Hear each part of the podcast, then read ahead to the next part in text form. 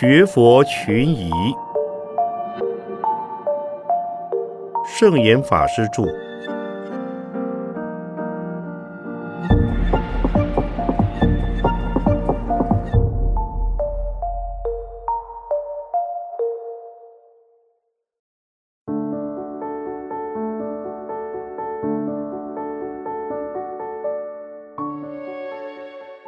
燃顶、燃臂、燃指，有必要吗？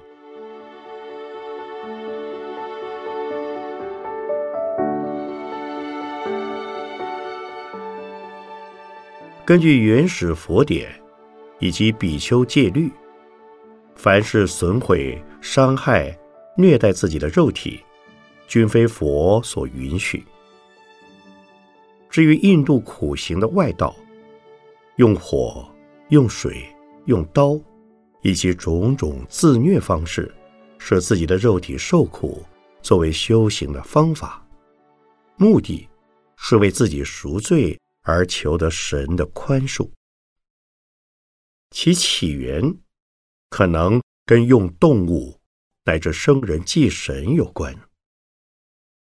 神类喜欢写实，以生肉供养。是表示最高的虔诚。然而，即使用苦行能达到某些目的，却不是佛教修行的方法和方式。所以，比丘戒规定，凡四肢残缺、五官不全者，不得受比丘戒。可是，在大圣经典中，就有燃顶、燃臂。燃指的记载，例如《梵网经·清垢戒》第十六条说：“若不烧身蔽指供养诸佛，非出家菩萨。”又在《法华经》的《药王菩萨本事品》也有燃身供佛的记载，其中说：“若有发心，欲得阿耨多罗。”三藐三菩提者，能燃手指，乃至足一指，供养佛塔，胜以国城妻子，及三千大千国土、山林河池、诸珍宝物而供养者。大圣的苦行，是由释迦牟尼佛的因地修行的方式而来。他在往昔修行菩萨道时，曾做种种的舍身供养及救生供养。比如，他曾经为了向罗刹恶鬼求得一计，而不惜投身相卫；又曾在雪地见到恶虎因缺食物，几只幼虎也将饿死，所以投身饲虎。这是基于。难行能行，难忍能忍的菩萨精神，而倡导苦行。苦行的本身跟神教所修的苦行不同，也和以生人写实祭神的意义不同。在中国的高僧传中有望身篇及移身篇。专门搜集舍身修行的高僧事例。千古艰难为一死，人无不爱惜自己的生命。若能以身相舍，或用火烧身，那是需要很大的决心和忍苦耐心的。但是，正常的修行法是以人的行为为标准。以人间的伦理思想为基础，若有违背常情常理的行为，便不是常人所能用而当用的，否则会使自己产生更大的烦恼，并且招致他人的误意。修行应根据原始佛教的精神，以人间身修行。佛法应是普遍大众。都能接受的修行方法。如果强调特殊的菩萨行，而忽略了人间性、人类的共同性以及社会的普遍性，那就很难产生普化世界的功能，至多只让人评为奇形和异形而已。如此，即使能够博取若干人的尊敬，也不能达到佛法普及化的效果。燃指焚身的例子，在近代有八指头陀静安禅师燃掉两指，在越南有广德焚身，在台湾也有某法师燃去一指，其目的都是为了。某一桩心愿，这些行为者的存心和勇气值得赞叹。但是我们不应效法，否则就偏离了佛法注释的正途。至于燃顶，虽有根据，出家人受戒烧戒疤，则没有出典可查，而且也为时不久。在佛教流行地区。不论南传、北传，除了中国之外，没有一个国家有此习俗。在明末清初之前的中国，也没有这样的风气。而大陆在文革之后，恢复传授三坛大戒，也废止了这项规定。只有台湾还在新界头顶烧香吧。然而，这大概也烧不了多久了，所以我们不必提它。至于头上烫十二个、九个、六个、三个，乃至一个香疤，都没有多大意义。只能说，烫的越多，表示发心越诚。如果是出于戒师们的硬性规定。那跟发心者本人的愿心无关，所以我极不赞成戒师规定烧戒疤。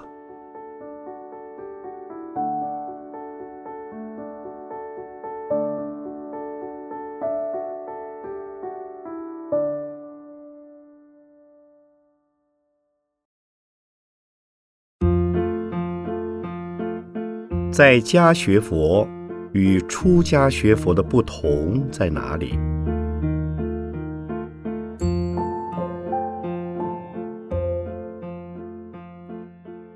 居士能够说皈依吗？居士可以讲经吗？居士可以化缘吗？居士可以主持寺院吗？居士能为信徒念经、拜忏、超度吗？居士能够参与和干涉出家人的事务吗？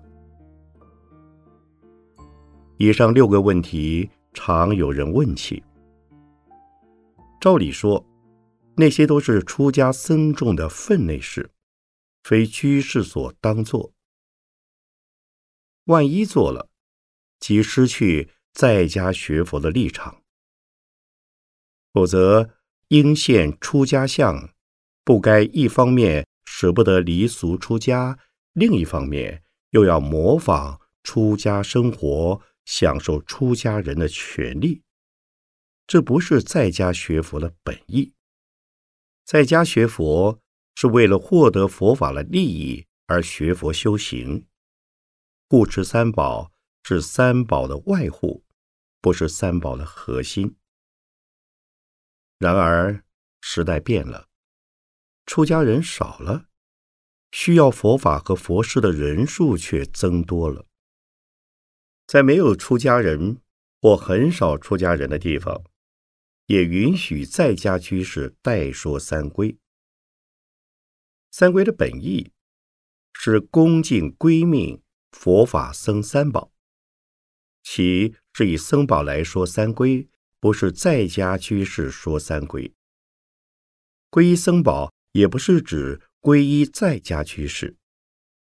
我曾写过一篇短文，《僧伽未必是僧宝》，收在《明日的佛教》一书中。其中对三归对象的僧宝就有很详细的说明。总之，居士虽不可越俎代庖，自称皈依师，但他们可以在无人说法处及无人说法的实地，代替僧宝中的某一位大德法师说三归。不过，对一般众生，如种种动物，岂不论死活，任何佛教徒都可随时为之说三归，使众生普种善根，作为未来得度之因。至于讲经说法，在佛世就有居士代佛说法的例子，甚至也有长者居士代佛为僧众讲授法义。如《大圣经》中就有维摩诘居士说法，圣蛮夫人也有说法的记载。因此，居士说法应该没有问题。依古来惯例。居士不得以说法来赚取生活费用，是因为居士有他自己一定的谋生方式，不靠讲经说法为生。但是，目前这个时代，一切讲求专业，弘法也需专业化。如果居士以弘扬佛法为专业，应该酌量收取报酬，作为养家活口的生活之资和交通所需。然而，若以讲经说法为敛财手段，大受供养，漫无限制，那就不是学佛的居士应有的心态了。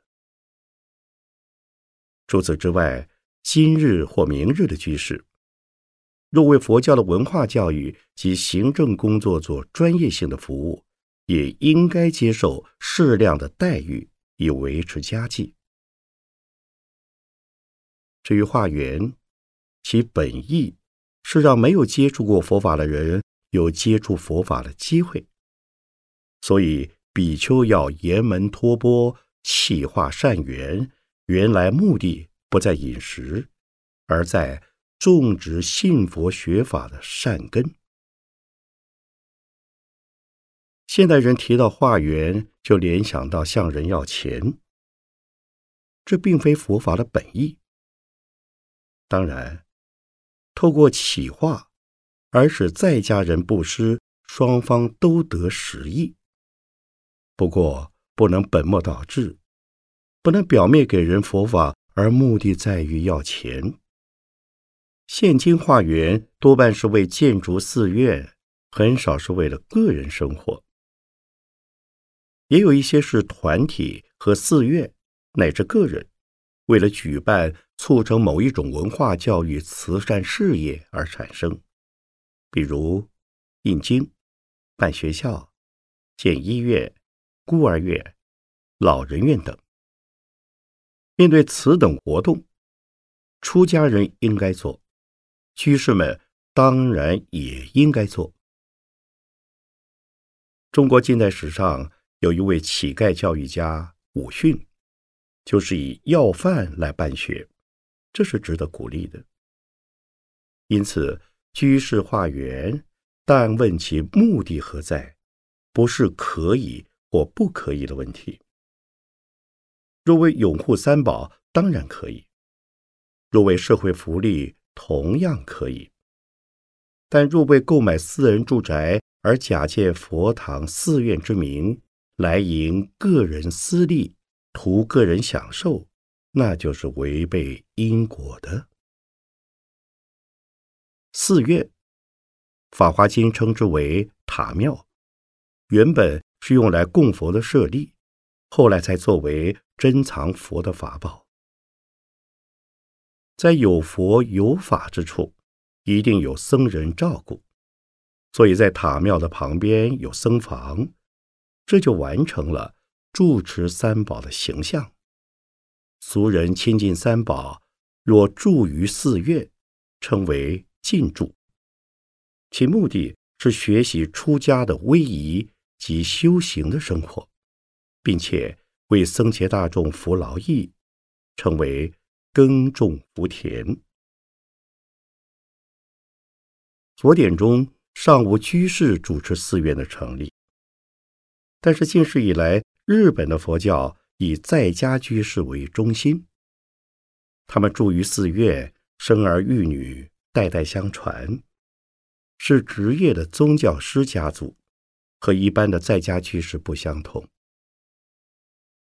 另外，像明初的杨仁山、欧阳靖吾、韩清净，都是以居士身而主持佛教教育和文化事业的。他们都有道场，但不以寺院称之。比如奇远经社、金陵刻经处、支那内学院、三十学会等。因此。近代不乏名居士主持各类道场的例子，都是用经社、学会、学院、联社、居士林、居士会等等名称，不曾用过寺院的名目。如果居士一定要主持寺院，那可能是密教在家派的喇嘛，或是神道教的庙祝，而不是住持。因为寺院的住持是代表住持三宝，居士既非三宝之一的僧宝，怎能当住持呢？名实不符，是违背佛教伦理的。凡是佛教徒都应该念经拜忏。佛教既然鼓励生前结社共修，死后也当有同修的助念超度。因此，居士当然可以替人助念、为人超度。不过，问题在于若干在俗之士以为人诵经拜忏、超度亡灵为专门职业，如先天、龙华、一贯道等斋教，就有这种情形。他们平时不敬僧宝，一旦有人过世需要超度。就出现专为亡灵超度的斋公斋婆，且学僧尼常用的经忏佛事，到处赶场。他们既是职业性的诵经团、拜忏队，当然就不免论功记仇。但这种现象是佛法所不许的。也有人问。居士能否使用法器敲打唱念？这应该不是问题。只要是用来诵经拜忏、修行佛教仪轨，而不是作为赚钱谋生的途径，就没什么不可。问题是，学会法器的敲打唱念之后，很可能被人东邀西请，忙得不可开交，以致。舍弃了自己的本行职业，而把经忏佛事当成专业，这是必须防止的事。在家居士的谋生方式有很多，若用修行的方法谋生，虽不会饿死，也不会大富。正信的居士何必要下海去赶经忏呢？至于出家人的事务，所谓僧事、僧管、僧了，居士不得参与，更不可干涉。这就好比你不是某团体的成员，而去干涉该团体的事务一样。参与已属不可，何况干涉？所谓僧事，是指出家人的生活、威仪、戒律的清净与否，以及僧众之间的。相互摩擦等。居士如果过问，就像自己不是军人身份而走入军营去论断军纪或处理军人的事务。出家人本为一体，因为是凡夫，所以他们之间可能有矛盾。但是僧无隔宿之怨，更无不共戴天之仇，小小摩擦。转眼即了，所以往往以不了了之的方式来处理僧众的琐事。如果居士插足进去，反而使得事情扩大，而且口舌更多。所以居士进入寺院，只需热心护持，不可帮一个说一个，谈论是非，制造纠纷。常言说，不看僧面，看佛面。你是为信佛、学佛、护持三宝而亲近寺院，故不要因为见到你所不顺眼的僧众现象而生七嫌，自寻烦恼。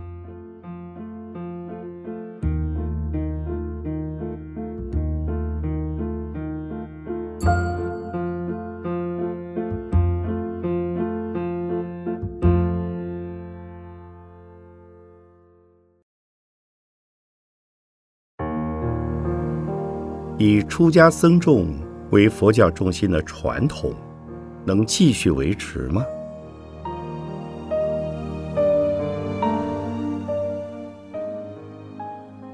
这的确是一个非常尖锐的问题。佛教从印度到中国，乃至到韩国、日本和越南，两千五六百年来没有发生过这个问题。但是在一百年前。日本佛教由于明治天皇时代实行维新政策，并且为了增加人口以从事对外扩张，所以对佛教的出家僧众用种种的压力，使他们娶妻吃肉。从此之后，日本佛教渐渐转变为在家人住持寺院的风气，因为他们是专业的。寺院经营者，所以仍被视为僧侣。到了二次大战之后，韩国也出现了在家的佛教教团。迄今为止，韩国就有出家和在家两派共存而不互融的事实。我们中国以及香港、新马和北美地区也渐渐有了独立的。居士佛教组织，他们虽不反对出家僧团，也不一定作为出家僧团的外护者。当然，由于一向的标准观念，居士不能代表僧宝，所以还没有人以居士的身份明目张胆的接受信徒的皈依。然而，这种现象还能够维持多久而不变质呢？这需视出家僧团弘法力量的强弱以及人才人数之多寡而决定。如果僧中无人才，无能领导寺众的弟子，则中国佛教转为以在家居士为中心的时日不会太远。在佛的时代，以及佛涅盘后几百年中，僧中龙象辈出，在家居士依止僧众修学佛法是正规现象。到了大乘佛教抬头之时，就有以在家居士为中心的观念出现，比如《维摩经》的维摩诘居士就是最好的例子。中国在明末之后，居士佛教也渐渐抬头。民国初年以来，居士的人才也出了不少，甚至印光大师多以居士为摄化对象。想其目的也在于，与其让居士脱离僧众，不如以一代大师的身份，专门摄化他们为三宝弟子。今后的僧众是否能够维持传统的地位，要看僧众之中是否有人能够感化居士，设归其为三宝弟子。据我所知，今日有不少的大德居士，虽然也学佛，但不请求僧众举行皈依三宝的仪式，因为。在《六祖坛经》里言：“若欲修行，在家易得，不由在寺。在家能行，如东方人心善；在寺不修，如西方人心恶。”但心清净，即是自信西方，致使一般自视较高的居士不愿向僧众起手顶礼，自称弟子。另外，根据净土教典，往生西方不一定要以皈依三宝作为条件。虽然《观无量寿经》主张中上品以上者需要受持三皈依，具足众戒，但是中品下生、下品上生、下品中生、下品下生，没有规定要受三皈，只要临命终时恳切持念阿弥陀佛名号即可。当然。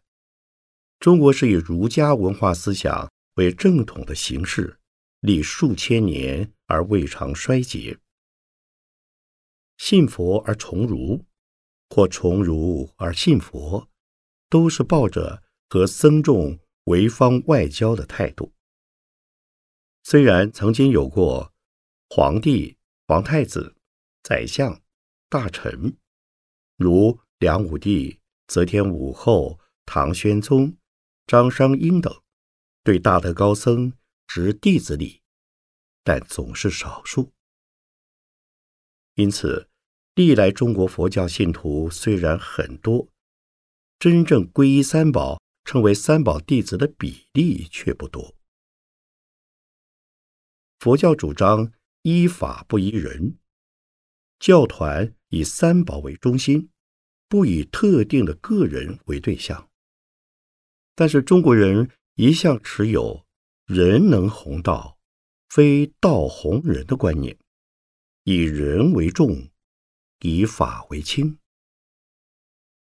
若有学行具优、智慧与慈悲并重于世的高僧出现，自然形成以僧宝为佛教中心的局面。不过，今后的情况可能更为艰巨。因为面临科学文明、民主思潮、自由情执，要使僧众受到广大群众的拥护与归敬，必须提出相等的努力和代价。其实，是不是能够保持僧宝为佛教的重心，应该不是问题。如果重视僧才的培养、储蓄和适当的应用。